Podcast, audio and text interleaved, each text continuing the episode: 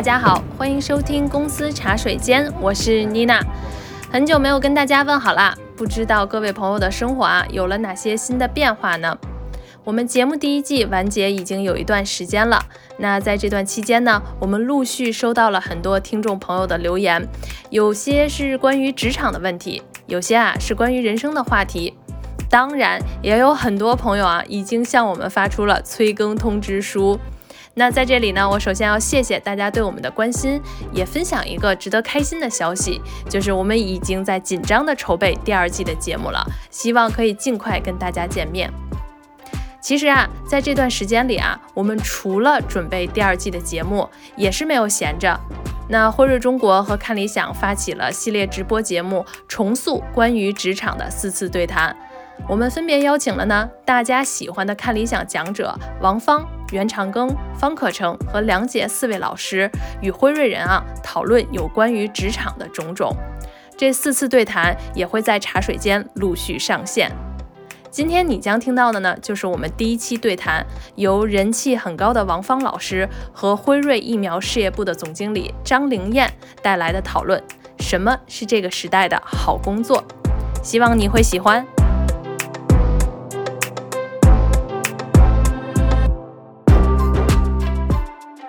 观众朋友们，大家晚上好，晚上好，欢迎来到这个辉瑞和看理想一起联合发起的。招聘招聘季直播，咱们是这个四场直播的第一场。我们这个直播的主题呢是叫做重塑关于工作的四次讨论。咱们这四次讨论呢是有帮助你了解自己的，帮助你了解外部的，帮助你照顾好自己的，还有帮助你怎么样更好的去获取在这个求职季呃高效的有效的获取到一些信息的，是有好几个方面。呃，今天呢是咱们这个直播的第一场。呃，今天第一场，我先跟大家自我介绍一下。大家晚上好，我叫婉莹，呃，我呢平时是做播客的，那今天呢也是非常荣幸，这个看理想和辉瑞的朋友们邀请我来做这个今天包括后面三场的这个主持啊。那今天晚上跟我一起在直播间里面呢是两位，那第一位可能是这个看理想的朋友们都非常熟悉并且喜爱的王芳老师。呃，我看到这个弹幕里面有很多人在这个刷王芳老师，是吧？直播一出来就是哎明星的待遇，哎，然后呢，另外一位是呃张灵燕，我灵燕总，我我我就叫灵燕了啊，我就没大没小一点。呃，灵燕呢是这个辉瑞中国疫苗事业部的总经理。哎，这个大家听起来就会觉得哇，好厉害，老总来了。那王芳老师呢？大家相对来说比较熟悉一些，他是这个北师大心理学部的教授，也是博导。然后在看理想上呢，也有很多的这个有自己的节目，呃，也有一些串台的节目。那林燕呢，还是要麻烦你跟大家多说两句，这个疫苗事业部是干嘛的？以及你手下管了多少人？大家都干嘛？平常？嗯，这个几百个人吧。这个疫苗事业部的话，既然叫事业部呢，我们其实在辉瑞的话是有六个主要的事业部，所以事业部的呃都是以这个产品领域相关的。那疫苗事业部就那就是关注疫苗的。那这个疫苗里边的话呢，其实包含了我们的人员呀，包含了我们的销售啊、市场啊、商务啊、准入啊，包含了创新呢等等等等，只要跟疫苗相关的呢，都在这个疫苗事业部的部门里边。所以我们大家一块来整合所有的力量。目标其实很简单，就是期望能够把更好的辉瑞的疫苗带到中国里面来，还能够保护更多的民众，这个是我们最重要的目标。嗯，我相信在当下这个环境下，大家听到你这样的话，都是祝你们加油。那谢谢。咱们呃，这个这个四场系列直播呢，目的也非常的明确。这个时间一看，朋友们，九月份。那今年呢，这个今年已经毕业的呃这个同学们，哎，我想问一下，直播间里面有多少是刚刚毕业或者马上要毕业的这个同学们？我这这个我我放了一个这个直播的视频在我旁边可以看到，如果你们是这个正在求职中的这个同学们，可以 扣个一啥的，让我们看一下今天的这个人员直播间人员构成。那在这个时间点，我们来做这一系列的这个直播呢，显然是想要帮助呃马上要毕业或者是已经毕业了的同学们更好的呃就是认识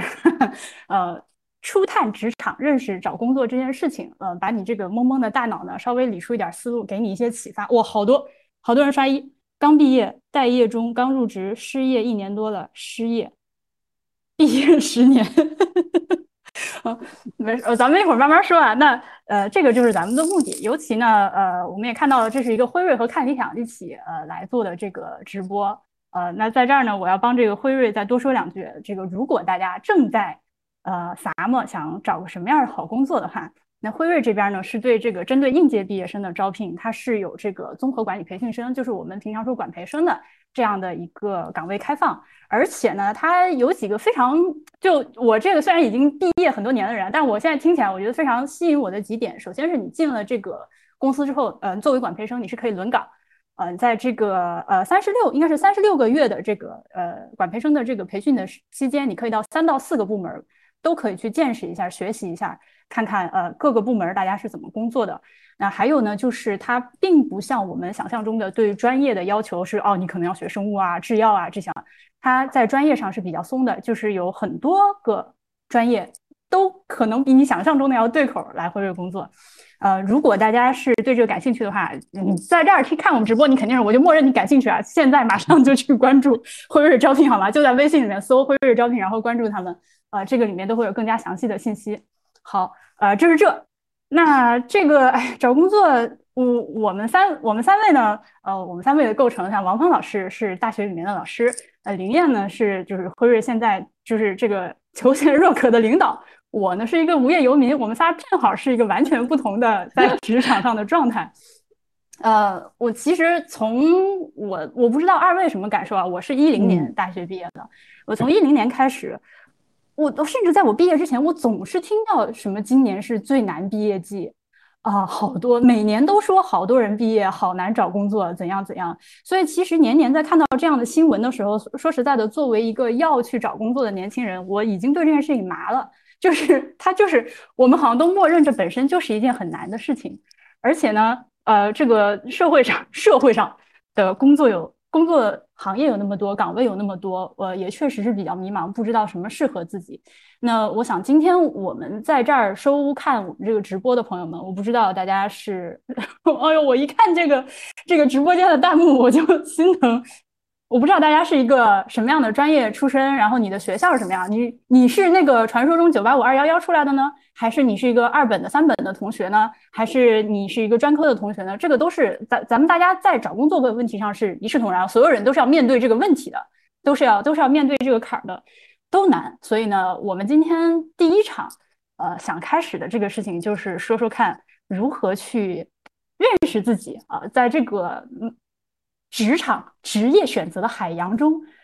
相对能够帮助你找到一条更加适合你的那个小小那个路径，开始去走啊。呃，那大家其实一开始想到要去做这件事情的时候，呃，应该是呃，我想二位肯定也见过，咱们直播间里的朋友也见过，这个网上满满天飞的都是那种人格心理测验，对吧？呃，而且这个东西是不断的迭代，就是一直以来就有，它不是一个这两年刚刚出现的东西，它之前就一直有。啊，什么？你做这个小测验，他就告诉你你适合做哪方，就粗暴一点的上来，直接告诉你你适合做哪方面的工作，对吧？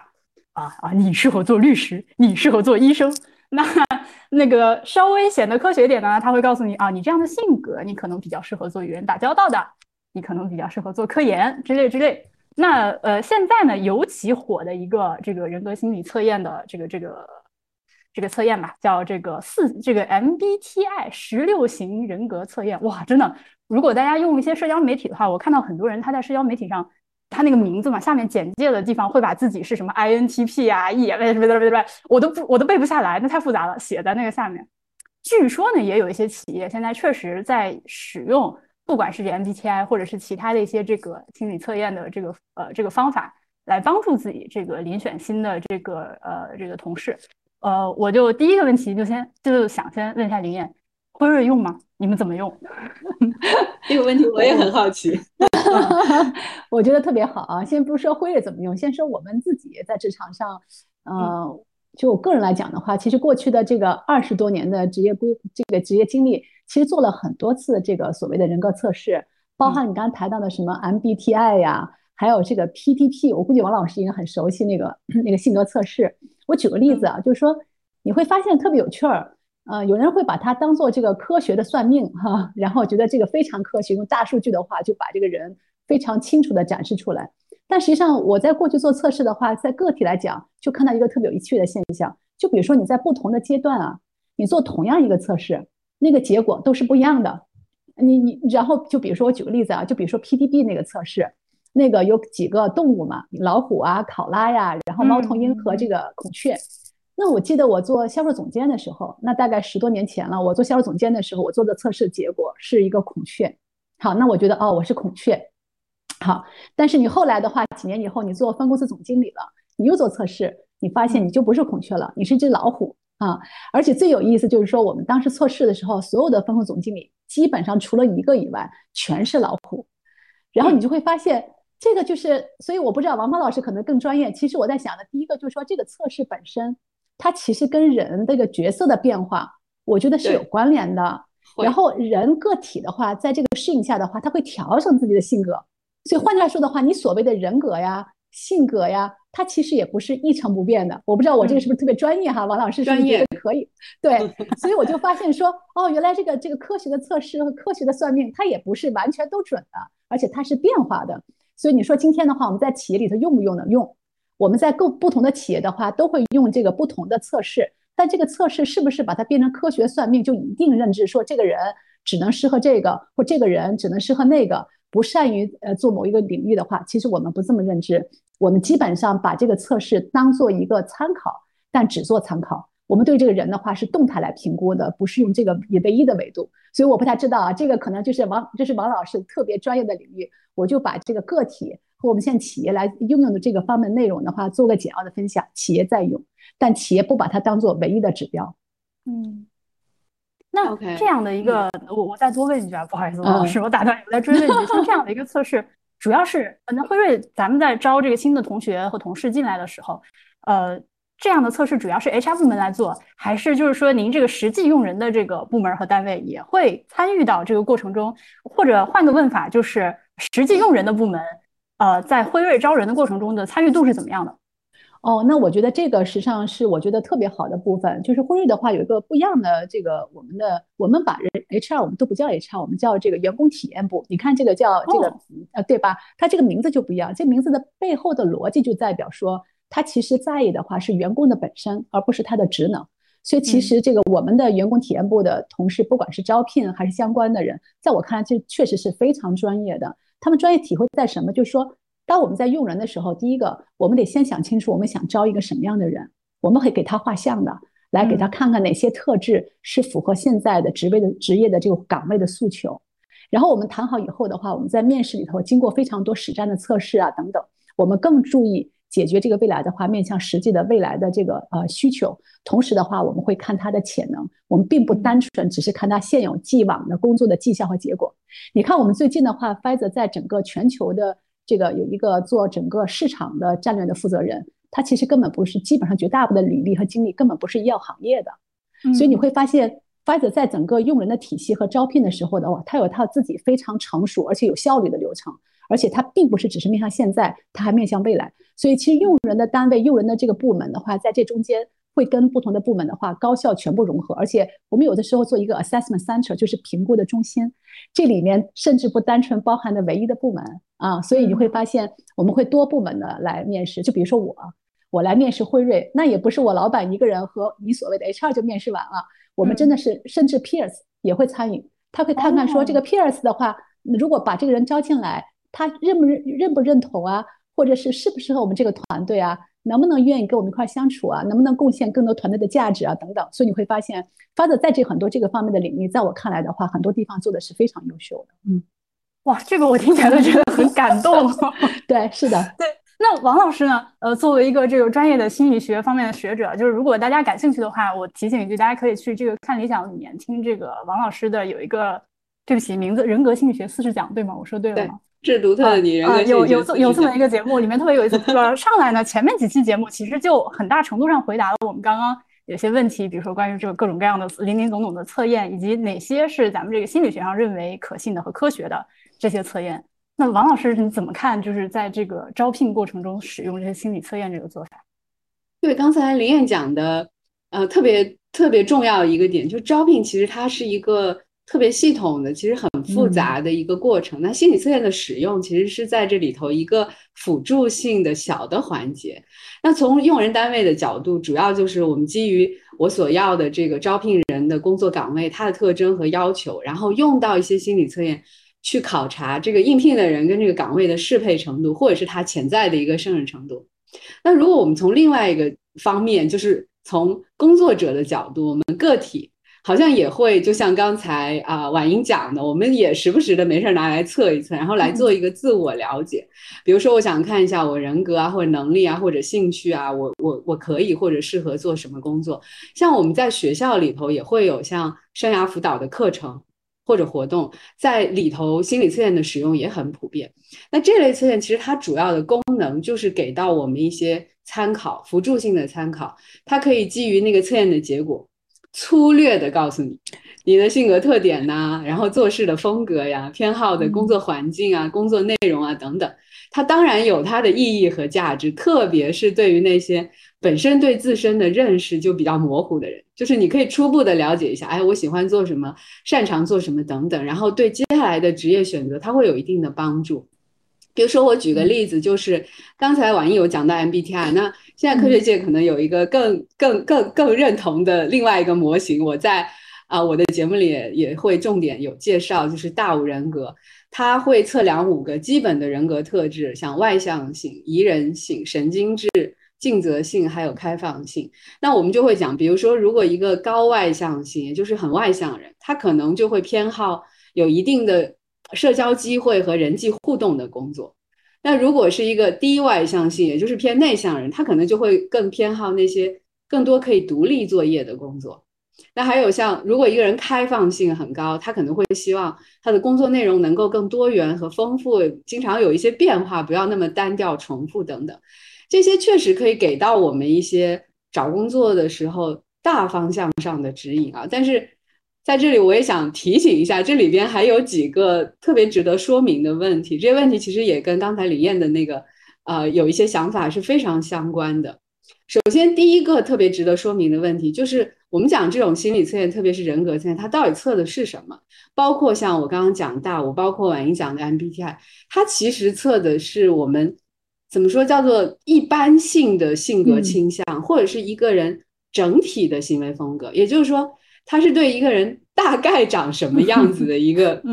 笼统的描述。我在我的节目里也讲过，就是即便你知道了一个人的人格，其实也没办法预测他在一个非常具体的情境里会做出什么样的行动。就好像婉莹，我知道你是什么什么 INTP 或者是什么，我也现在也没有办法预测说今天晚上你会说什么话，你会你会跟我们是怎么样的一个聊天的方式，因为人格它捕捉的是人们在那种。我们叫弱情境当中的一般倾向，但是其实工作啊，它算是个强情境。一般来说，它会有一个相对明确的目标，我们也会有一个达成目标的路径。这时候，工作环境本身可能对人行动的影响作用会更大，相比人格来看。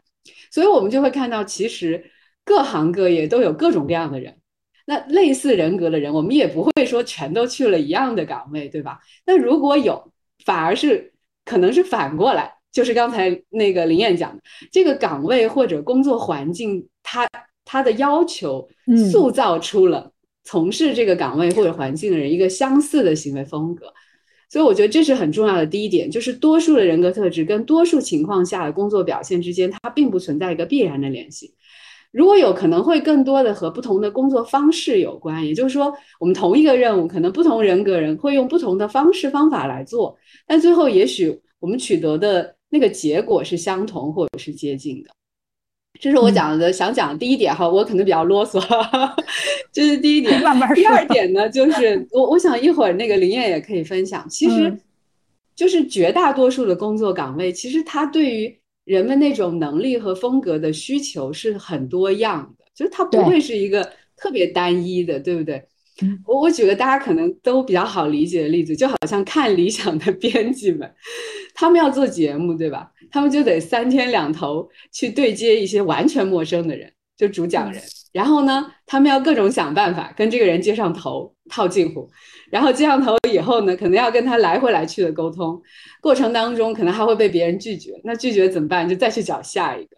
就在这个过程里，有非常多那种向外的。人际的劳动。这么看起来好像外向的人比较合适，对不对？但是如果我们知道他们工作完全还有另外一面，就是很多时候需要很独立的个人化的输出，比如大量的阅读，他们要去选题，要去做创意的生发，还有相当相当孤独寂寞的剪辑工作等等，这些看上去好像又是内向的人比较合适。那你说，如果一个人测出来是偏于外向的，或者典型内向的，那你建不建议他来看理想应聘编辑呢？这个时候你就会发现，像。这样的人格倾向也许就没有那么的重要，所以我就总觉得说，就像这个世界上不太可能存在一个跟我们完美匹配的伴侣一样，我们也没办法期待说就有一份跟你天造地设的工作在等着我们。哈，就是相反，反而是单纯我我觉得从我的专业角度来讲，单从人格角度来讲，你可能适合或者说适应这个世界上绝大多数的工作。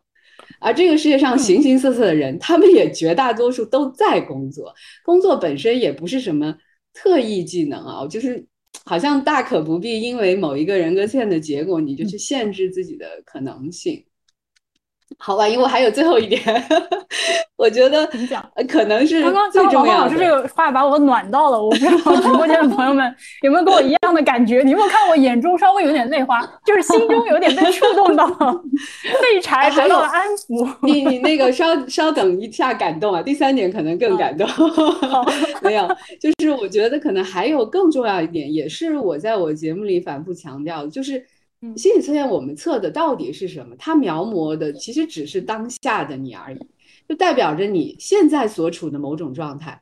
而人身上最宝贵的一点就是我们有学习能力，我们可以通过体验、通过训练去积累经验，提高我们的能力。甚至改变我们的观念，还有拓展我们的自我。我想，任何一个工作过的人，我们都深有体会，就是非常多的知识技能，其实是在我们工作的过程当中，不断通过我们的行动慢慢学起来的。所以，如果你现在当下有一个偏好的选项，那没有问题，你可以去尝试。但是如果有别的机会，其他的也不妨试一试。不试怎么知道自己行不行，对不对？所以，总之，我就想说这些。乱七八糟的测验哈，当然它可以作为自我了解的一个参考工具，但是它也许没有办法啊变成我们想象中那种可以按图索骥，然后跟着它就走到一个好工作的那样的指引，而且也不必成为我们行动的一种约束啊。我我会总觉得找工作其实和完成其他人生任务是没有什么两样的，它其实都是从一个小小的自我走向一个。大大的世界的过程，在这个过程当中，可能保持开放，保有弹性，我们去相信那种可塑性，然后朝向可能性，永远都是在这个过程里，我觉得值得坚持的一些准则。好了，我讲完了，抱歉太啰嗦了。没有没有，感谢王老师。就其实刚刚刘燕和王老师是两个不同的路径，两个不同的 approach，一个是从企业的这个用人用人单位的角度，一个是从这个心理学。呃，研究者的这个角度，跟我们殊途同归的说到，这就是这些测试，它当然可以是一个工具，我们可以参考，但是可能最后也只是仅供参考。对，大家，呃，就包括其实刚刚王老师讲的时候，我就想到，嗯，以前就大家可以看到，我看上去似乎是一个很外向的人，然后话也巴拉巴拉巴拉一直在说，就有很多的这个啊，比如说那个在找工作的时候，我也会误以为自己是不是。呃，其实有比较强的人际交往能力，或者是去做一些这个啊宣传啊、销售啊、那个那个广告创意啊、呃这个公关公司啊，类似这样的职业。嗯，经过我自己实际的工作之后，我发现其实完全不是这回事。我并不具有这些 职业需要要求的那些那个 skill set，嗯，不存在。所以大家呃，这这是一方面，就可能对自己的一些呃看上去是什么样的一些误解。另外一个方面呢，就是我们这个正在求职的朋友们、同学们。你可能也不了解职场到底是怎么回事。我们对于一个工作的想象，真的很多时候是一个想象。你好像想象啊，那些做销售的人一定天天都是啊，这个到处跑去见客户，要那个特别会跟人处啊，是不是？像我们那个年代，我不知道现在怎么样，是不是还要幻想这个人啊，酒量一定要很好，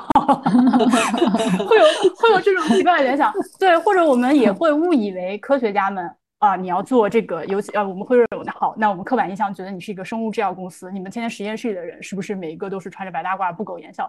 那实际上，呃，随着我自己这些年认识一些真正在做科研的各各各种 科学家，也完全不是，是吧？科学家也有各种非常对吧？是，对，非常会玩的，非常爱玩的，然后有很多其他的爱好和个性，都都是这样的。对，所以这个呢，哎，我们这个第一部分非常的快乐，希望大家也像我一样，能够从这个二位的发言中获得一些呃，汲取到一些安慰和鼓励吧。我觉得这可能是最大的，就是你不要慌。不要因为觉得自己是可能啊，我平常比较害羞啊，我那个是怎么怎么怎么怎么样的一个性格？哎呀，我妈说我这个人脑袋就是木，我是不是 不要不要有这样的想法，对吧？这个大家都会慢慢的成长。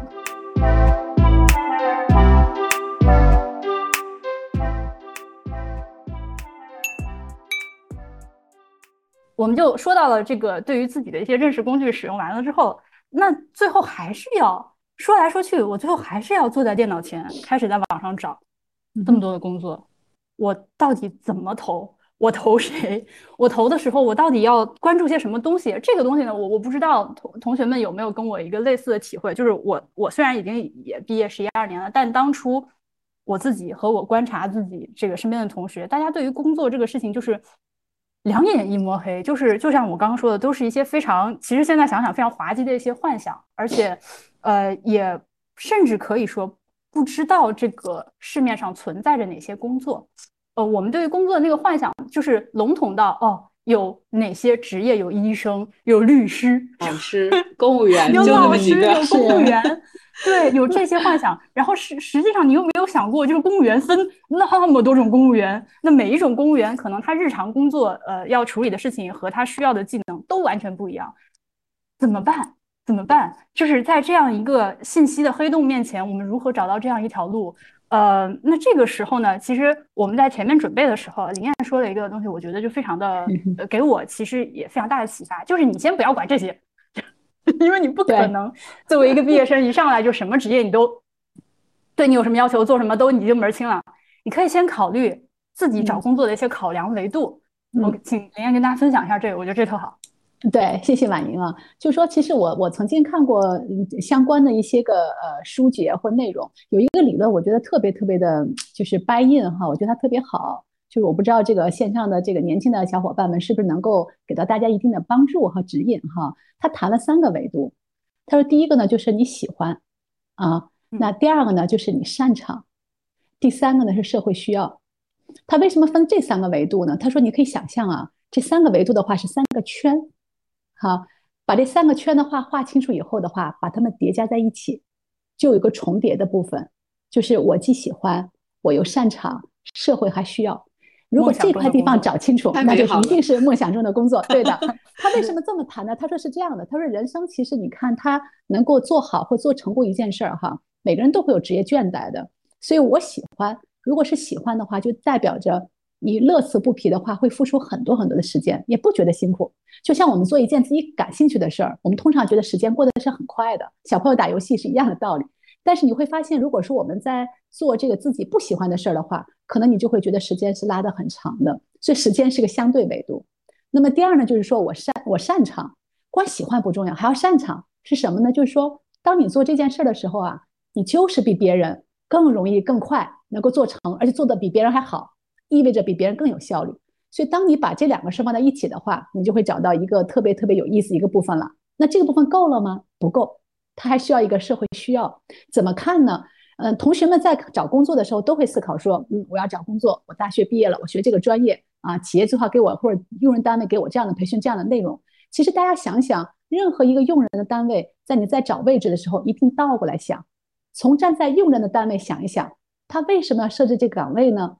他需要一个什么样的人呢？这个岗位的话，一定是贡献价值的。没有价值的话，他为什么付出成本呢？大家想想，对吧？所以这个岗位一定是以价值为导向的话，一定是社会需要的。所以当年轻的这个小伙伴们如果把这三个维度想的大概清楚，把他们重叠的部分的话做清楚的话，那你真的是这一生啊特别有效率。所以我觉得他这个特别简单的理论，但同时给一个方向。能够告诉你说怎么思考这个问题，底底层逻辑在哪里？所以这个呢就是个底层逻辑。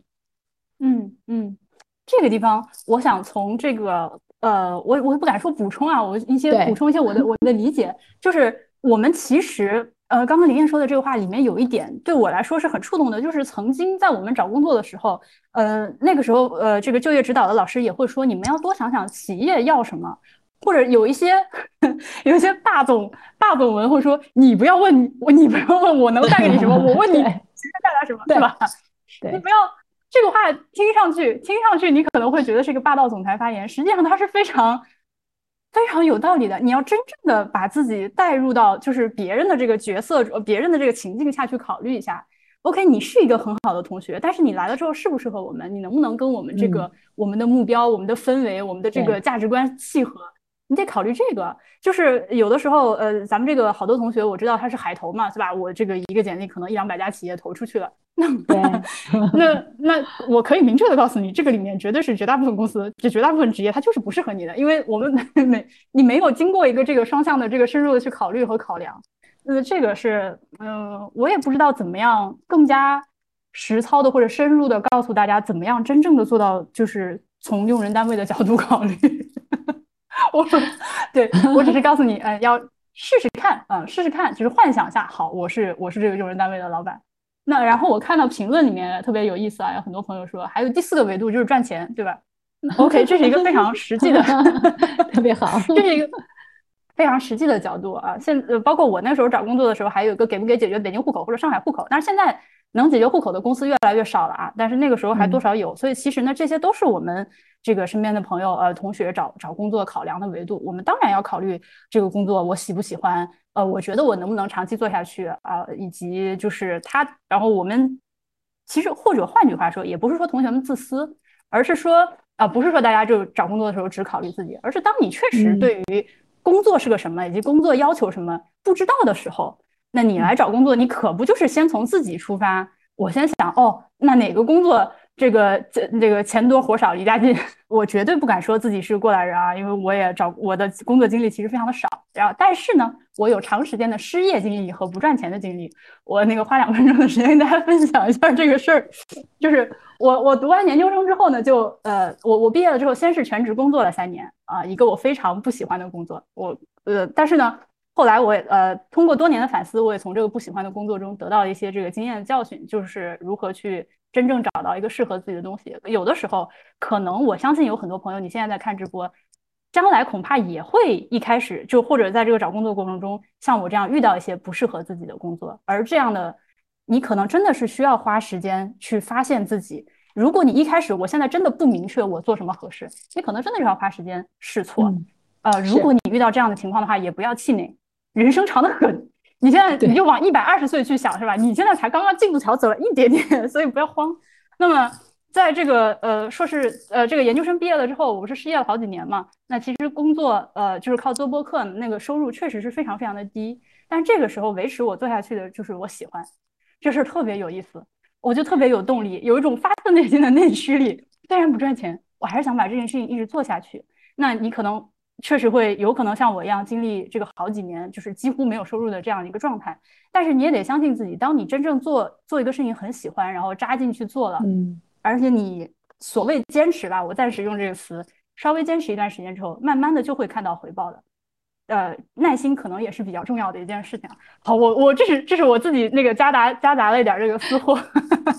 跟大家说一下，就是暂时的失业也也不要慌，真的不要慌，就是不要害怕大家跟你说哦，大环境怎么怎么样啊，大家多难多难找工作，每个人都你不管怎么样，你肯定会有办法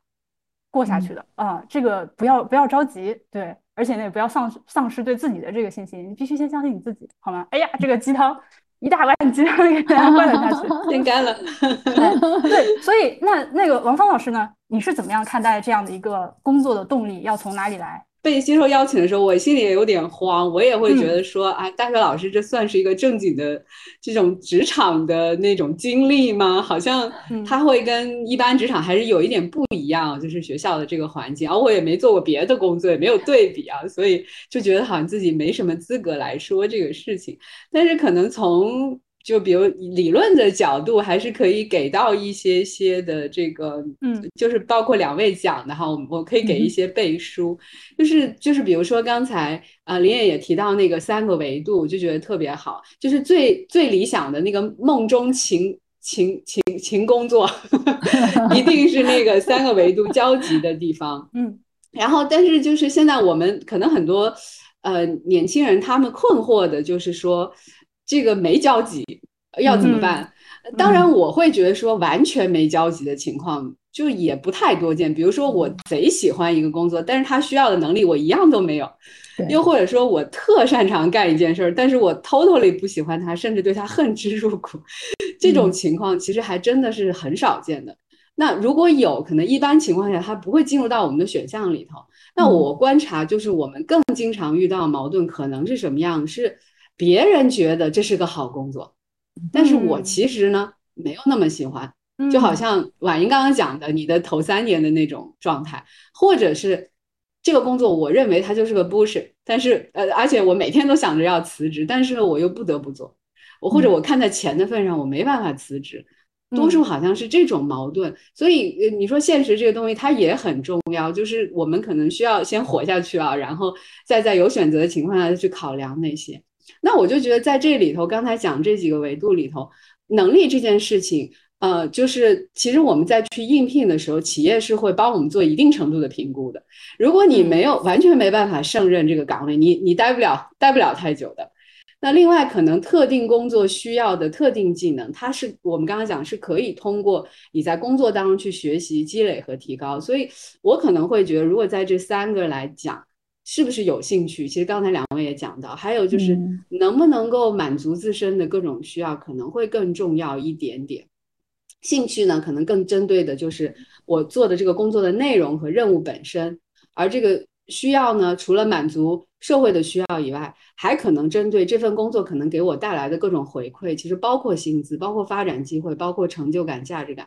其实像时下年轻人，他们特别看重就是是不是稳定。能不能帮我抗风险，给我安全感 等等，就是这些是大家现在考量的东西。嗯，但是我我又想补充两个方面，我觉得也相当重要，但经常会被忽略掉的。第一个就是你做了你这份工作之后，你会过上一个什么样的生活？也就是这份工作提供的那个生活方式是什么？比如说，他是不是经常加班和出差？他通常会跟什么人打交道？你在其中主要是输入还是输出？那个工作的节奏和步调是什么样子的？你在精神层面是自由的还是受控的？这个工作任务是不断变化的还是有挑战的？是还是按部就班、一眼望到头的？你你的那个自由度和自主决定的程度有多大？你可不可以决定我做什么、怎么做、在什么时候做？还是说你一必须要接受这种统一的安排？就等等等等这些，那这样的生活是不是你要的？这个我觉得也是需要特别去评估的一点。这些东西从哪儿能够了解呢？啊，刚才那个婉莹也讲到，就是其实我们刚刚讲做那么多测验，都是在了解自己。我们其实对职场和这个做这个职业的人，他们到底在过什么样的生活，是一片空白的。然后这个时候，可能不妨花一点时间去收集一些相关的信息。当当然，我们可以去相关企业实地实习。还有一个办法就是。你可以去跟从事不同职业人去聊天，你去问他们，他们每天在做什么？嗯，他们是怎么样走上现在的职业道路的？他们对他们现在工作状态有什么感受和评价？其实我我有一个，就是我觉得在这里头必问的一个问题，一会儿我们也可以去问林燕啊，就是 就是在你现在工作中，你最享受的是哪个部分？你最不喜欢的又是哪一个部分？这个东西特别能够看出来 说，这个工作跟这个人的关系是什么样的。然后我们还可以问问他们：你对如果我想从事这一行的话，你有什么建议？这些信息可能我觉得对于初入职场人会非常有价值。即便是已经身处职场的人，我们去听听别人的故事，也会很有价值。像看理想有个栏目叫做“一百个职业告白”，呃，而且我记得好像豆瓣有个组叫做。呃，职业多样性观察小组，就是你会看到很多人会讲他们的故事，就是你可以看到，哇，原来世界上还有那么多我都没听说过的职业，呃，原来还有一些人在做这样的事情。那几年前我们也不知道什么播客博主是是是干什么的，对吧？现在我们就知道了，那指不定你可以给自己打开个新思路，或者说发现一个新的可能，再或者。哎，我大学老师做着做着，我找个副业去开个播客看看，也挺不错的。欢迎他播客界欢迎 就是他会有挺多的可能性。所以这个东西我我会建议大家去考虑啊，就是这种。我我个人其实不是特别赞同我们把工作和生活截然的分开，甚至对立起来。就你要知道，我们花那么长的时间在工作，工作当然就是你人生的一部分。那这部分要以一种什么样的方式度过，当然是特别需要考量的这个部分。这是我想补充的第一点，就是呃，这个生活方式是什么样的，是我们需要去去去去想一想的。还有一点就是，其实。呃，刚才婉莹跟林燕其实也都提到，但你们更多的是从我喜欢做这个喜欢呢，在我的理解上，有一部分是我们的兴趣，我觉得另外一部分其实是你的价值观和这份工作或者是这个组织它所倡导或者正在践行的那个那个价值观是不是匹配的？这个一会儿林燕也可以介绍像辉瑞的企业文化，我们可以去从企业文化来了解。就是你要做这个工作，他想实现一个什么样的目标？那这个目标是不是也是你想实现的？那这个要实现这个目标，可以通过哪些手段？这些手段又是不是你所认同？像婉莹，你一定是你想传递出一些东西，对不对？你也特别喜欢用播客这样的方式来传递，就这个目标和手段都是你所认同的。就这点，我格外想要强调，为什么呢？因为。如果你在价值观层面上是契合的，那么第一，你在工作的时候，你内心会觉得很舒畅，你不会觉得很拧巴，或者是说很冲突。那这样呢，就你不用老去处理我们心理学行话叫认知失调。你知道现在很多人，我们观察到那种工作很不开心的状态，就是他在经历认知失调。就这个事情并不是我所认同，但我又得做。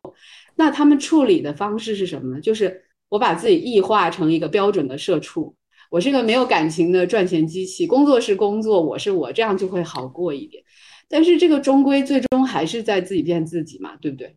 对。那如果我们是契合的，你就会觉得你做这个事情是很顺畅的。另外就是，如果你很认同这个价值目标和做事的方式，我们就会被激发出所谓的责任感和使命感。这个时候，哪怕你原本可能没有那么大的兴趣。或者和你的人格并没有那么匹配，再或者甚至你一开始都没那么擅长，那你依然会愿意为之付出努力。你可以去提高你的能力，去培养你的兴趣。就比如说，假设一个天生内向、非常不擅长，甚至很害怕在人多的地方说话的人，但是我非常想把我所知道的那些科学知识传播出去，然后让更多的人受益。那么，即便很难，我也愿意去尝试，我也会。去克服我本能的那种恐惧，去做一些可能依照我的本性我不大会去做的事情，因为我知道这个这件事情很重要，它值得做，也必须有人去做。那么这个东西可能是可以在一个更高的层次上去去激发我们工作啊。所以如果总结一下，可能就是这样的一个。一个模型也许是啊，就是 我们可能要先满足一些底线的生存需要，就先得有个工作，这是个大前提。然后在这个基础上，如果能加一些热爱最好，至少做到不讨厌吧。然后同时，如果我们自己基本能胜任，或者我可以通过学习来越来越胜任，这就中间。那再往上走，可能就是它能不能提供给你想要的一种生活方式，那最后能不能实现你的价值理想。就是会觉得越往下它是越不可或缺的，但是越往上呢，越能够给到我们那种发自内心的所谓的热望和工作的动力。就是这些可能都值得我们在找工作的时候去评估，但是我们可能没办法期待一下子所有都实现。这个时候就看你当下的那个人生阶段哈，你现在最需要去呃处理哪一方面的需要，可能大概是这样的一种感觉。嗯对，我王老师，我补充一点，我觉得特别好。你刚才那个很多的谈话都触动了我啊。第一个呢，就是就是就像刚才婉莹的个人经历一样的，如果你在年纪小的时候呢，其实有很大很大的优势，就是你的时间，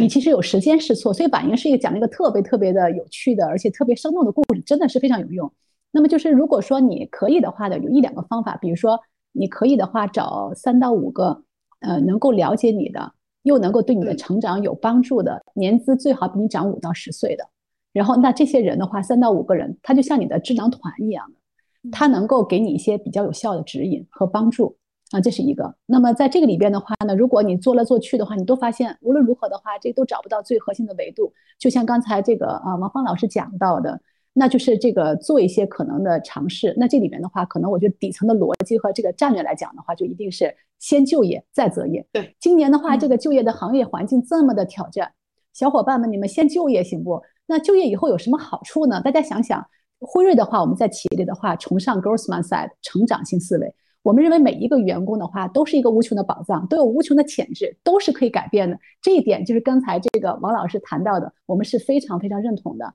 所以你会发现，如果你在就业以后的话，你所到了一个新的环境，要适应一个陌生的环境、陌生的领域啊、陌生的团队、陌生的知识和技能，如何在一个这么一个环境里非常快的让自己学会适应、去学习，这个本身它就是训练。那么这个训练对于未来的话，无论是你做你自己择业也好，再去创业也罢，各个方面的工作，我认为都是一个积淀的。刚才谈到的，比如说第二个就是谈到的所谓的面向未来的话，个人个体的呃生活和工作，我们在企业里的话，经常会做一个调研，叫 work-life balance，来看生活工作的平衡。实际上这是在我看来，对不起啊，我觉得是一个伪命题。为什么呢？它没法平衡，就是它，它其实是个选择题啊，它是个选择题，很简单。没有对错，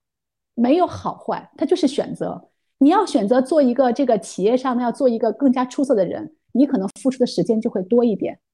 你要选择在生活中的话，付出更多，你要做得更好，你可能在某些地方的就牺牲到一些其他的时间。这里边的话一定是有相关性的。当然，你说我需要一个，尤其像王芳跟我们都是女性，我们需要女性要在职场上做好，我们需要把家也照顾好。把我们的亲人也照顾好，那你付出的体力和时间就又不太一样了。这就是选择题，它不是对错是非题，它没有对错，都是对的，但是取决你的选择。所以在这里面的话，当你如果把工作和生活完全割裂，其实是比较困难的。所以其实的话，如果你做不到，你非常找不到你喜欢的地方，其实就可以回答刚才王芳老师的建议，就是如果他这底层的价值逻辑跟你的这个工作诉求啊能够相关联。其实你会慢慢的喜欢到一个事儿的，因为它能够实现自我价值那个成就感的部分。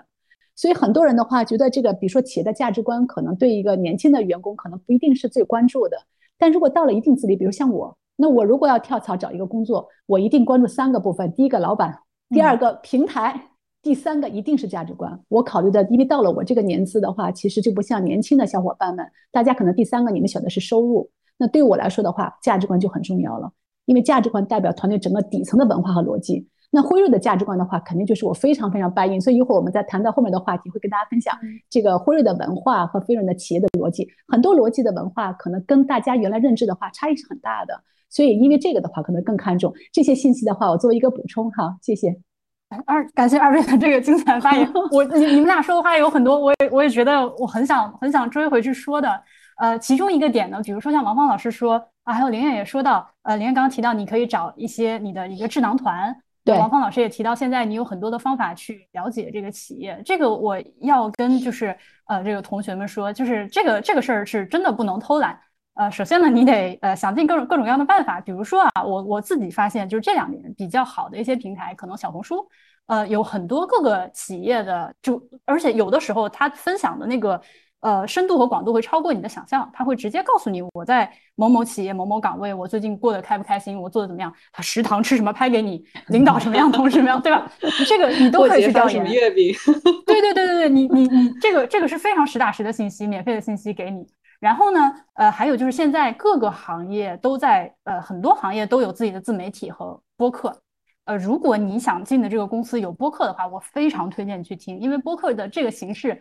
就是这个公司里的几个人坐在这儿，然后花一两个小时的时间开始聊天，你非常能够通过他们这个言语间的这个表达，感受到这是一群怎么样的人，他们在公司过得怎么样。那辉瑞，我现在就我知道的就有俩了，一个是这个跟看理想一起合作叫公司茶水间，呃，那他是由这个妮娜的，就是明天呃后天晚上我们那个直播的其中一位嘉宾啊，呃，大家可以去听一下。这个呢，就是从职场生活这方面来聊的。那另外一个呢是呃辉瑞和生动活泼一起合作的这个呃辉瑞 X Express 这样的一个节目，它就更多的是从科研的这个角度来介绍这个企业。那你如果把这两个节目都听一听呢，会对这个企业有一个更加完满的一个认识。其实像辉瑞这样开始主动的把自己就以非常深度的这种，而且是长时间的这个方式，呃，我我暂时用暴露这个词吧，在这个求职者面前。能够帮助你更好的，就是真的看进去这个企业在做什么的这样的企业，现在越来越多了。大家不能偷懒儿，在这个事情上，呃，就是这些是你能在网上找到的信息。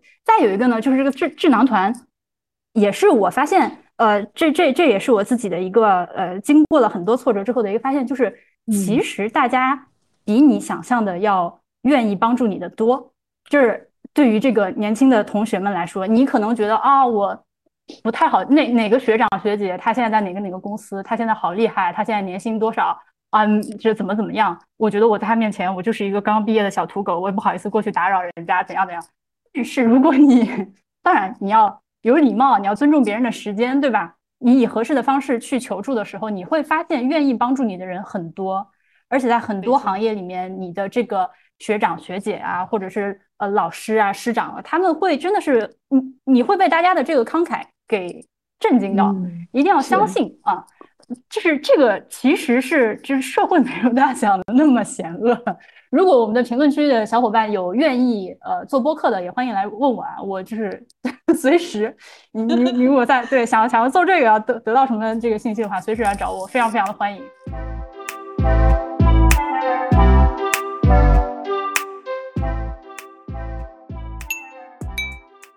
呃，那刚刚还有一个呢，就是林也说到了，就是呃你现在呢就是在职场的经验里面。能够体会到自己，呃，从初入职场一直到现在，其实这个根据你的工作经历，你能感觉到自己对于工作成就感的这个定义在发生变化，对吧？就是每一个阶段，对我想，我想请你再跟大家展开讲讲这个，就是怎么样，就是我对于我我的工作动力从哪里来，然后我认为我的工作中哪些是最重要的这样的一个变化过程，想请你跟大家分享一下。对，特别感谢啊，就是其实。嗯，年轻的小伙伴们，如果现在觉得还像对工作是模糊的，然后呢，对自己的那个成就感啊，其实也是模糊的话，啊，然后对自己未来的话有些惶恐啊、不安啊、焦虑，我认为都是正常的，因为我们都是这么过来的。呃，这个我们当时的年轻，像大家这么年纪这个时候的话，我们也一样经历过现在的那个心理的状况，所以大家不要觉得这个是个体化的，非常呃这个个性化的，是一个共性的，好不？啊，那这里面的话，我也分享一下，因为职场上我也工作了二十几年了。那我会发现，我曾经呃大学毕业的话，就做一个外科医生，留在附属医院。那个时候的话，我觉得我是比较幸运的，所以没有看过怎么择业，然后一下就留校了。嗯，那个就是其实是比较短暂的。但是后来的话，我在职场的二十二年的时间里头，其实经历过不同的岗位角色。我从一线销售开始做起，然后后来经历过不同的岗位，你就会发现，当我在作为一个独立工作者的时候，比如说做一线销售。我自己做的时候，那我就会发现的话，我最大的成就感来自于说我怎么让通过专业的这个互动的话，给到客户带来价值。那这就是我的成就感。当我看到的话，嗯，这个有很多很多的这个专业的互动和支持，能够帮助呃客户解决问题的时候，在他们的心目中，你是那个不可或缺的那个专业的话合作伙伴的时候，就很有成就感。但是到后来的话，你就被提升为经理了。比如说你做市场也好，做销售也好，做销售总监也罢，做分公司负责人也罢。你就会发现，你从独立的个体变成要协同很多人，让团队成功了，这个底层逻辑就发生变化了。所以你就会发现，你的成就感的话，就会变成你怎么样引领和帮助、赋能、推动、带动、发展你的小伙伴们和团队，甚至跨部门的补伙伴们，甚至跨组织的资源相互整合以后，实现这个目标为核心了。给到什么？这个目标是什么呢？最主要的话是服务于你的客户和终端的，比如说我们是一个医药企业，我们是服务于病患或者健康人群，你怎么以他们的这个价值创造为核心逻辑了？那么这个过程中的话，成就感就两块了。一个部分的话是真的能够给到客户和终端的病患和健康人群带来价值；一个部分的话是你真正的能够让你团队的小伙伴们他们的个体能够得到非常好的发挥，能够成长。就是这个时候，作为组织的话，你就会发现，我们作为一个组织局部的领导者，就需要怎么样把组织的核心的战略跟员工个体的发展让它做融合。那这个过程的话，就是成就感了。所以你会发现，这里还有我吗？基本上就没有我了。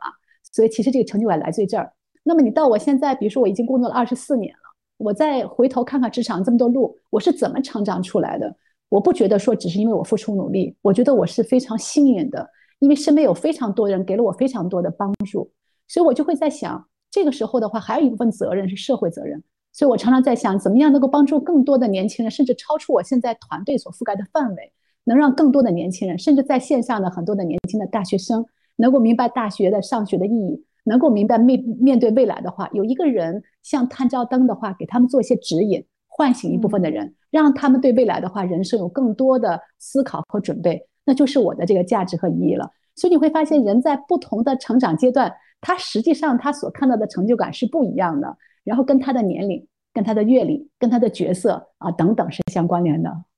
嗯。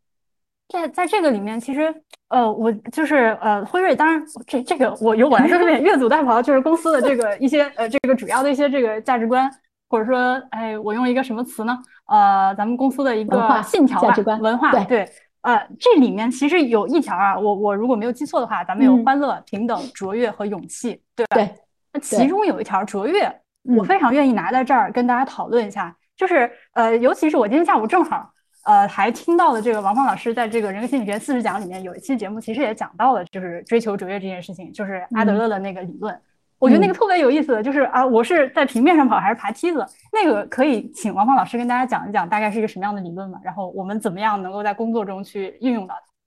它？OK，呃，就是那个理论其实就是阿德勒的个体心理学，它有一个特别。核心的，就是在讲我们呃成长的一个动力，或者是我们会设定一个人生什么样的目标。那追求卓越呢，就会是一个呃比较普遍的一个目标。那其实这个卓越这个词到处都在说啊，有点说烂了。但是其实。很多人都对到底什么是卓越，以及该怎么去追求卓越是抱有一定的误解的。因为我们一般的理解就会觉得说，卓越就是一个纯粹的个人目标，那是一种我很厉害的状态。然后你要达到这个状态的方式，就是你要去 battle，你要战胜，你要你要去胜过所有人，比所有人都棒。但是阿德勒理论他就说，这种基于社会比较的优秀，并不是真的卓越。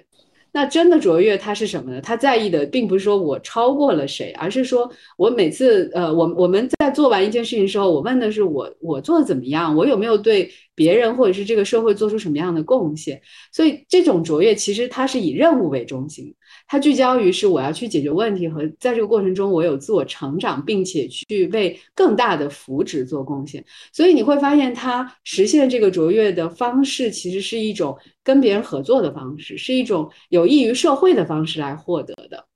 那这个理论也会讲到，如果说我们忽略了别人、他人和社会，只是这种很自我中心式的去追求所谓狭隘的。个人的卓越，它并不是一种真正的追求卓越，它只是用阿德勒的话来讲，它只是一个所谓的卓越情节，就是对个人和社会它都不会带来积极的结果。所以这就是刚才婉莹讲的啊，就是那个，如果你是一直在爬梯子，你总是想着我一定要高人一等，那么就是这种纵向的努力啊，这种纵向努力看上去好像得到是一个个人卓越，但是它其实最终的是你你你总你总是。你你总是人上有人，对不对？那你永远不会到一个尽头，所以永远是在那种瑟瑟发抖的、害怕摔下来的状态。但如果我们在一个水平面上，每个人都是平等的，我们就可以去横向的去借助大家个人的每个人的力量，然后共同实现一个共同的目标。这个共同目标会让所有人都受益啊！这个是他认为的真正的追求卓越。所以我就会觉得说。呃，看上去我们也会觉得用怎样的方式去追求卓越，好像是个个人选择。但是其实刚才林燕也讲到，就是它其实跟所处的环境有一个很大的关联。就如果说一个组织它鼓励员工就是天天在 PK 绩效，那员工就可能就要通过竞争啊，我要想办法怎么样去超过别人来证明自己很优秀。但如果这个组织它鼓励的是合作和成长，就是我不但看你的结果，我也看你。呃，完成任务的过程，我看你是怎么来去思考和解决问题的，并且鼓励员工要去实现社会价值。那么员工也会通过说我要跟他人合作，用有益于社会的方式去完成工作。所以这其实我觉得也可以呼应我刚刚前面讲，就是个价值观契合为什么重要？因为嗯，你你选择进入一个组织的时候，其实你你不单选择的是他提供给你的这些薪资报酬。你更重要的是，你选选择了一个环境氛围，还有就是你在这里头你要实现的目标和你做事的方式，这些东西也是。虽然刚刚林燕说我们会更到了一个年纪，有一定阅历以后，会更多的凸显去考虑这个层面，但我也建议说，在有可能的情况下，年轻人们。特别第一份工作哈，就是这种呃，如果能够找到价价值观契合工作，应该你会在这里得到更好的成长，至少会更开心。OK，欢迎。我我不知道这个直播间的朋友们有没有跟我同样的感受，就是关于卓越的这个概念，这两位老师就是用不同的视角来解释了。我我觉得你们俩刚说的话就是非常非常的同频共振，在灵验这边。对吧？我们就是我们没有约好啊，但是我们对，我们那个价值观很契合。对对对对，我我我也觉得哇，好神奇。那咱们说到了刚刚刚刚我们提到的追求卓越这件事情，或者就是我我我，当然我不是我对心理学这个门外汉，我的理解或者用通俗的俗话就是说，你不要老想着跟别人比，你要跟自己比。嗯，对，就是我自己在做这个工作的过程中，我不是不是考虑着一天到晚升职加薪，我要当领导，我要一人之下万人之上，就不是这种事情，对吧？而是你真正的是要是在这个过程中，你和你身边的这个伙伴，你们一起在成长，一起有一个团队一起，而且最后你们的工作真正还能为这个社会做出贡献，就是要往这个方向去。那这个从不管是阿德勒理论还是辉瑞的这个信仰里面，都都体现了一个殊途同归的卓越，这就很厉害。然后刚刚呢，王芳老师也提到一个，就是好的这个组织架构里面，比如说呃，其中提到了王芳老师刚提到的平等，呃，那这也其实也是这个辉瑞的核心价值其中的一个。那这儿呢，我想请林燕再跟大家说一说，就是在你看来，就是辉瑞作为一个组织呃一个企业，它的这个组织架构内部有哪一些结构上的设计是？比较容易帮助到这个新进来的同学们实现这样的一个呃呃这个自我的成长和这个大家一起成长，实现自我价值的。嗯，我我先补充刚才那个问题，就比如说刚才王芳老师谈的那个卓越，我觉得在辉瑞的话就可以，它的定义特别的直接，就它跟那个个体是无关的，它就是说呃卓越就代表是致力于改变患者生活的突破。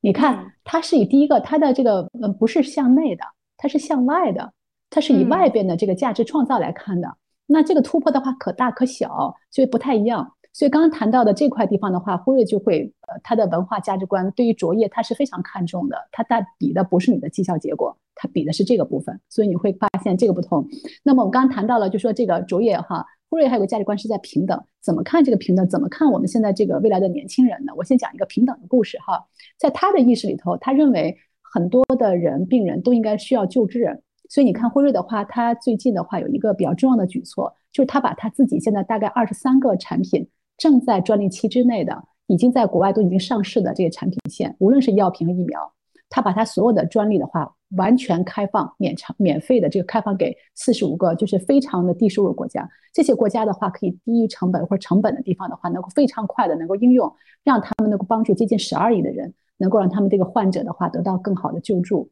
就这就是他的这个底层的逻辑啊，所以我觉得很多地方的话，大家就会发现这个他的这个价值观呢，对这个企业来讲是非常重要的啊。那我看到我们怎么看这个平等，在这个 Pfizer 里边呢？Pfizer 无论是卓越还是平等的话，我们都认为，呃，员工这个跟人的这个个体的职位是无关的，我们对这个每一个人的话都是关怀的。然后我们认为每一个人的话都是可以成长的。在辉瑞的话，我们有个全体员工的沟通的话，每次会正常的这个所谓的绩效评估，我们取而代之的，我们做的是这个成长对话。我们认为每一个人的话是 zigzag，它不是一个直线型的线性的成长的，所以它有非常多的可能性。比如说同级别的话去做不同的部门啊，比如说它可能会跨领域呀。我们甚至还鼓励员工，如果你愿意的话，可以切出自己一部分的工作时间。在别的部分的部门的这个工作职能拿出来做一个核心的工作啊，都是可以的。那么在这里边的话，其实我们尊重是个体。我们认为的话，成长的对话会发现，这里边你的成长不是只单纯企业来负责任的。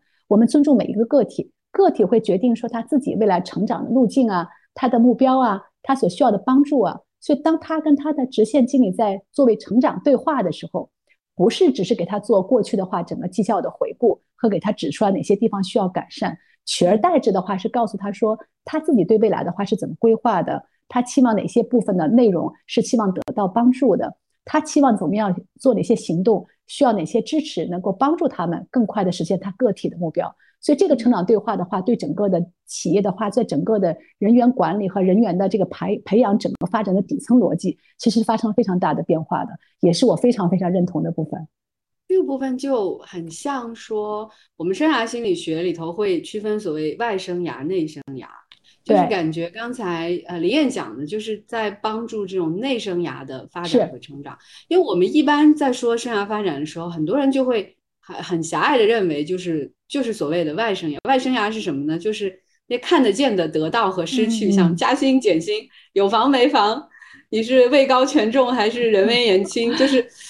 那些东西，你一想到，要不然就热血沸腾，要不然就是很恐惧。然后我们拼命的工作，所以很多人他会误以为这种生涯发展的路径就是升职加薪、当上 CEO、走上人生巅峰。这个其实是一条典型的外生涯路径。那很多人可能他们呃会把主要的关注点都放在这条路上，但其实还有一条暗线。可能更重要就是所谓的内生涯，就是它的来源不是这种外在的可见的奖励和惩罚，可能是一种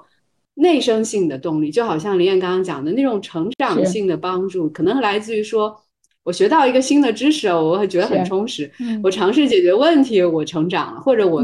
跟同事沟通合作，然后我觉得哎，人际支持和连接。或者是我做了一些对他人社会有贡献的事情，我我会觉得很有意义。这些你会发现跟那个欲望和恐惧它没什么直接关系，但是好像它会更加实实在在的驱动着我们的前进。所以从生涯呃发展的这个角度，我们也是鼓励说，当然这个内生涯外生涯它一定是交织在一起，它密不可分。但是如果我们在啊成长的过程中，把所有的眼光都聚焦于这种。外生涯的部分，你只关注升职加薪的时候，你可能会感到很无力，还有倦怠，因为它大概率是不取决于你的，这是别人控制的。但是内生涯不一样，它是可以独立于外界事物，它是不依赖于这些，它会更指向工作过程本身，它更会以啊掌握啊、提升啊、进步啊这些东西去作为目标，就是即便。就像李燕讲的，我们可能做的任务是一样，但是如果我们用成长学习的心态去做，我们可以不停的去尝试新的做事方式，去体验新的发现，它也是一种生涯发展。所以这种可能是我们从理论的角度也是更建议大家去发展的部分。当然，如果有一个好的组织，它会更加的支持员工去发展这条路径的话，我想员工在这里的学习是会非常非常对巨大的。这也是很重要的一件事情，嗯嗯，所以或者就是如果用哲学一点的话来讲，就是如果是外生涯，它可能更像是一种我要占有一些东西啊，只是一个 to have，而内生涯更多的像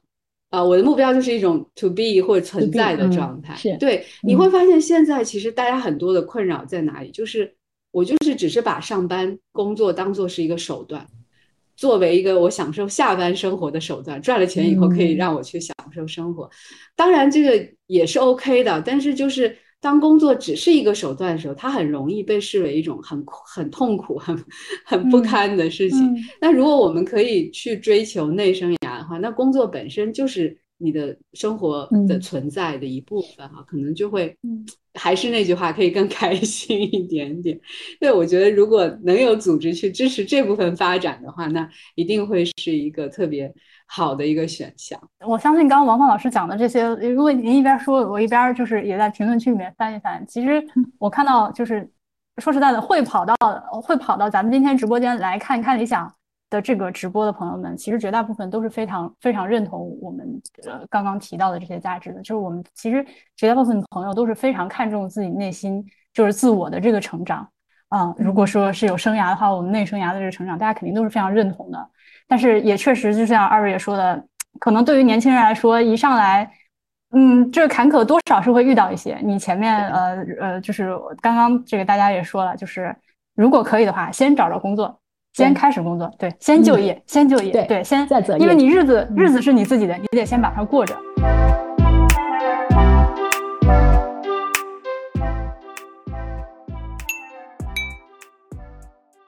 那在这儿呢，我也替前面就是评论区有些朋友也提到了，哎呀，这个学校可能不是很好。我开头提到的这些，那么呃，我在这儿呢，我想问一下，呃，帮帮大家问一下李艳，就是作为辉瑞这样的一个大家都觉得要仰望的企业。那如果说是呃一开始从学校出来，呃咱们学校可能不是不是特别好，呃简历拿出来一看，哎你是一个你哎呀，你这学校都不是九八五二幺幺，开玩笑，开玩笑，同学们开玩笑。嗯，那么像这样的像这样的这个同学，这样的朋友们，他就是在辉瑞有没有一个可能的发展路径？啊？或者说身边有没有类似这样的同学？啊，这个同事的例子可以跟大家讲一讲？嗯嗯嗯，我我觉得太多了，婉莹，就说，呃，在那个线上的小伙伴们，我觉得你们都不要特别顾虑，就是就是刚才王芳老师讲的一点是对的，人生是自我成长的过程，嗯，不要特别担心，就是，呃，我们在这个这个面试的时候的话，我我从从我来讲，我不是包含汇率，我们也不会只是看说，哎，你这个大学的话，因为是毕业那个大学，所以你就一定要加很多分，我们其实还是个体化的，我们得先知道说这个角色或者这岗位。他需要什么样特质的人？这个是我要知道的，因为每一个岗位的话，它相对来说对他是有一定的诉求的，他得明白。那么倒过来的话，如果看这个每一个个体的时候，我们并不单纯来看说你从哪个学校毕业，甚至不单纯看你是不是一定有个专业的随意学校的背景。其实更关注的话，就是你的这个所谓刚才王老师所谈到的你的这个实际的潜能。大家想，你们都没有工作经验，所以你们来面试或工作的时候的话，大家更多的看到的话是你的潜能。所以那个潜能的部分的话，就是真的是你的思维也好，你的认知也好，还有就是你这个实际的话，整个的这个这个潜能能够让你能够去应付或者这能够应对这个工作，能够在这个工作上取得成功，是大家更关注的部分。所以其实很多时候的话，小伙伴们不要特别顾虑说，哎呀，我因为没有这个行业的背景，我因为没有这个，我们在实际的呃医药的大的跨国企业里边，大概大概啊，差不多来讲，可能百分之五十的员工。做一线的业务的销售的话，他们并不是真正的学医学药的。换句来说的话，他们其实本身跟专业的话也没有太多关系啊。他能不能做成？我之前替大家问过，连心理学的都可以，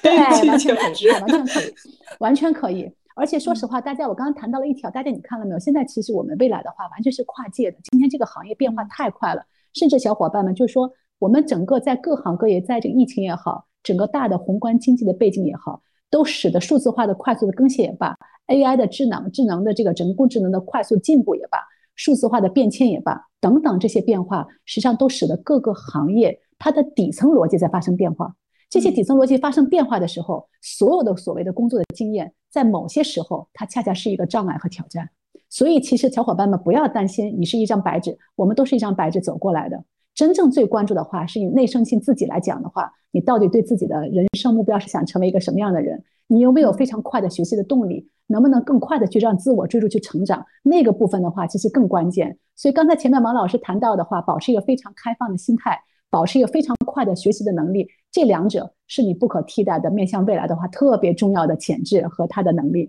是的，这个世界唯一不变的就是变化。对。就好像我们今天在讨论说什么是这个时代的好工作，那如果现在去问我的学生们，现在年轻人们，他们可能都会讲说上岸就是好工作，如果考公、考编制内，对吧？然后当个老师之类都是好工作。我就在想，这个东西不是在变化吗？那想我们小的时候，八九十年代，人人都想下海，现在都求上岸，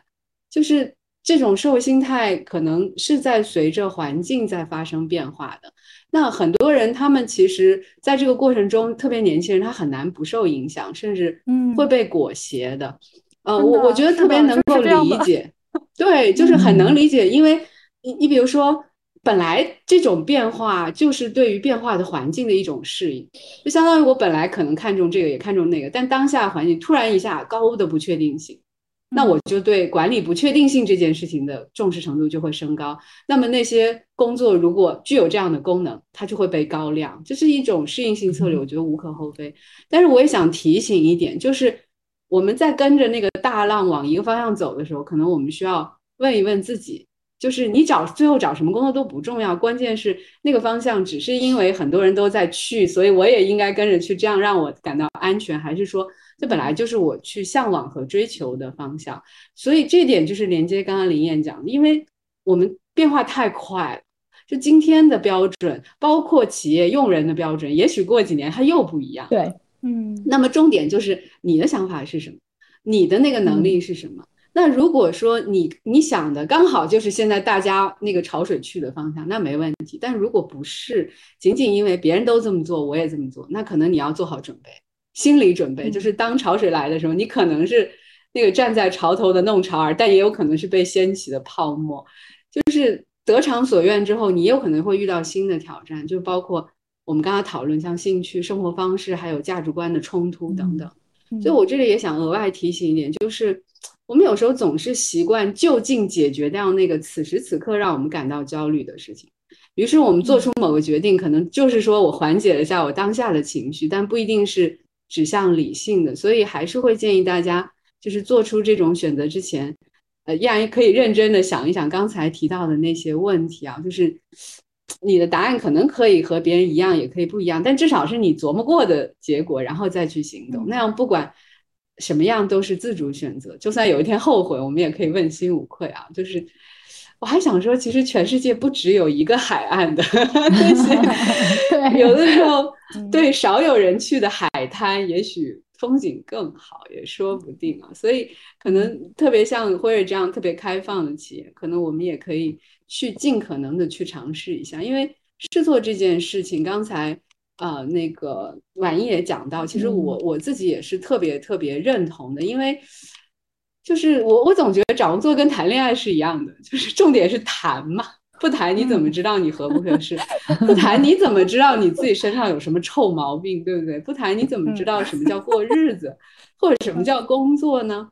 那在谈的过程中，就就很有可能出现喜欢你的你不喜欢，你喜欢的又不喜欢你，就是这种这样这样那样的。关键就是还是。林燕刚才讲那种呃，girls mindset，对吧？就是那种成长的心态，我们可以不断的去总结嘛。对，我们可以反思，我们去调整，然后再进行下一次的尝试。但是我我也想说，这里我们不是说要鼓励大家随意的换工作，而是说，是你工作的时候是有觉知的。这个觉知的意思就是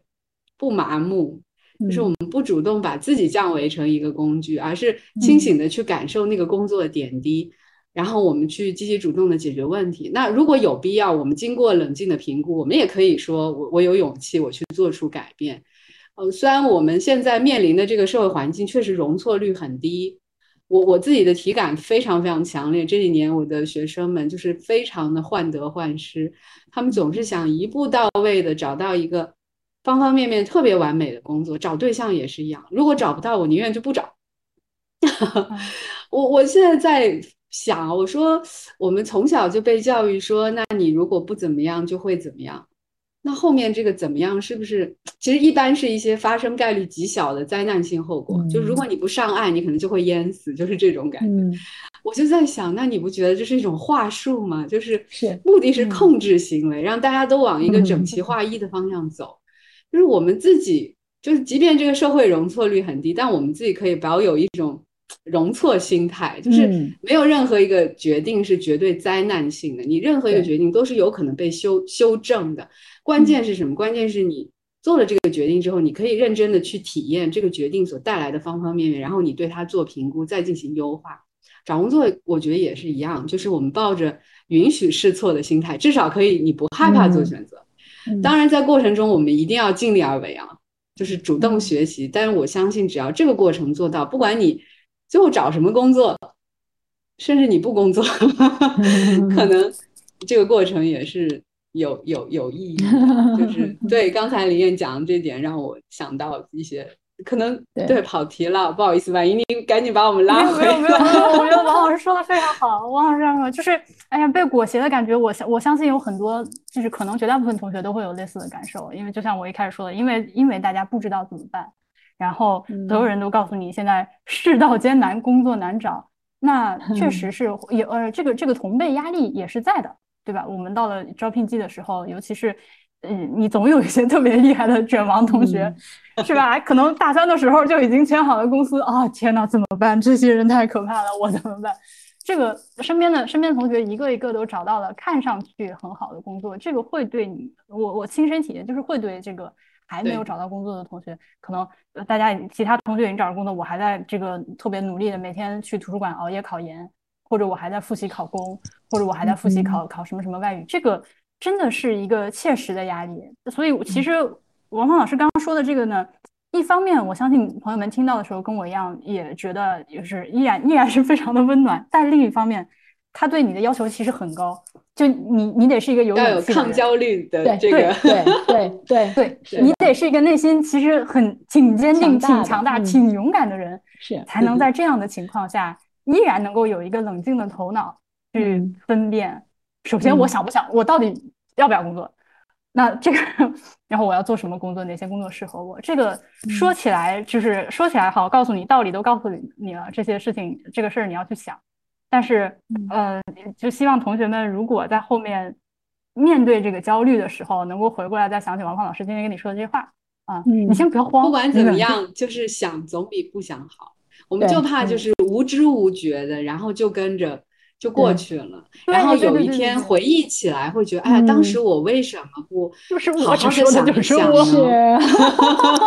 为什么为什么我当初找工作的时候没有这个直播？我这 所以，所以我就觉得，即便是说我们未必有一个很好的答案，也许我们想了半天也没有想得很明白，或者依然很纠结，还是很焦虑，这都没有关系。但是至少就是说，我们认真的去思考过这个事情，然后在我现阶段我的这个保有的信息和知识水准和人生阅历下，我做了当下我觉得我嗯。能接受的选择，我觉得都没有问题，因为我们一嗯。直都在强调。还有很多东西，你可以在未来的每一步当嗯。中，都可以慢慢的、不嗯停的再去修正嗯它，或者是往前走。所以，我们还是想给大家减压啊，最终不是要让大家更焦虑。对回应一下王老师刚才谈的话，我觉得还是跟那个年轻的小伙伴们聊一聊。第一个就是说，大家现在所经历的一些焦虑也好、惶恐也好、不安也罢，请大家一定坦然的接受，不是个体，是很多很多像大家同龄的人，包括我跟王老师，当时都是这么过来的。啊我们现在也还焦虑呢 一样的。我今天还在说，我好想退休啊。要接受自己哈，我觉得要接受自己。然后第二就是跟大家也聊一个，就是说你在这个还是把这个策略做清楚啊，因为今年的话一千多万的学生毕业，这个体量是我们在过去历史上不太有的。今年的话可能有三百万的呃研究生的这个考报考的学生，可能从就是跟研究生的话无缘，都使得这个人群的话加剧了。今现在我们看到整个各个行业在疫情和整个的宏观的经济的背景下，都不是太容易。这些所有的这个信息放在一起的话，对大家的话确实就是更不容易的一年。所以这个时候的话，一定定好自己的策略，就是我刚才我们反复谈到，一定是先就业再择业，因为无论如何的话，你就业本身在实战里边去思考、去学习、成长，它都对你的话，一定未来的话，不管你做什么，都一定是有帮助的。因为他就像刚才王老师谈恋爱，他一定是谈的，得试，嗯是吧？没错这个很重要。我我这里小小的插一句，因为也是我的观察，因为有很多同学他们会非常害怕这样的状态，他们又很怕说我那个走错一步，然后就万劫不复，所以他们另外有一个策略是什么？就是拖延毕业，推迟嗯毕业。就是把这个就业这件事情给它无限期的推迟，用什么方式呢？就是呃读研或者是嗯延期。对然后呢，他们其实就是更多的这种策略，呃，我个人会觉得它并不是一个好的策略，其实它只是把你的焦虑往后推了，但你也不能够预料你明年后年遇到是什么样的情况哈。林燕对还给你，是的，所以呢，其实我们在企业里边的话，哈，尤其是大家如果就是做过销售的人哈，他有一个非常重要的思维。你看，大家看那个这个 Seven Habits 里边，他有一句话，科维博士就讲的是以终为始，他一定是以目标为导向的。所以，年轻的小伙伴们，不管你做什么的话，你一定要问问自己，就说我考研也罢，我考报考公务员也罢，我这个做什么都可以，延迟毕业也罢，最后一定要问自己，最后的话，你想实现目标是什么？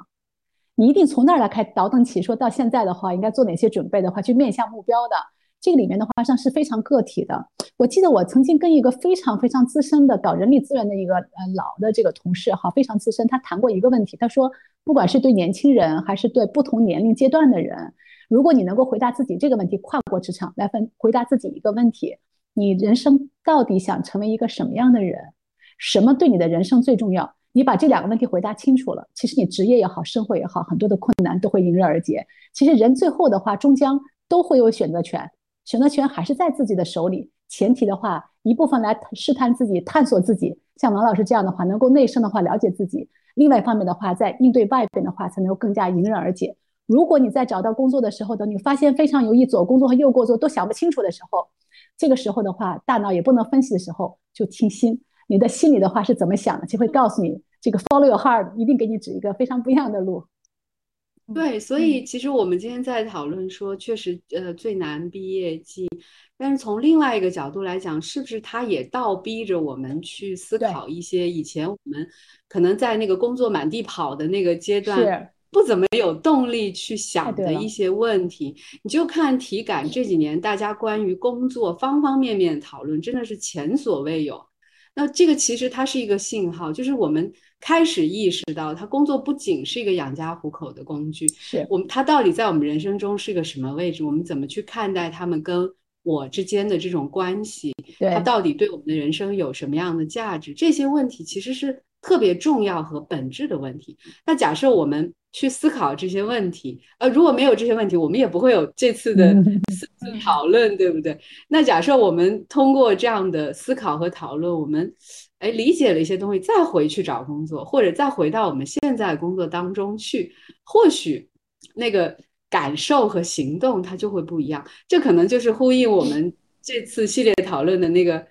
主题，叫重塑嘛？重塑什么？可能就是重塑对工作的理解，甚至对自我的理解。好。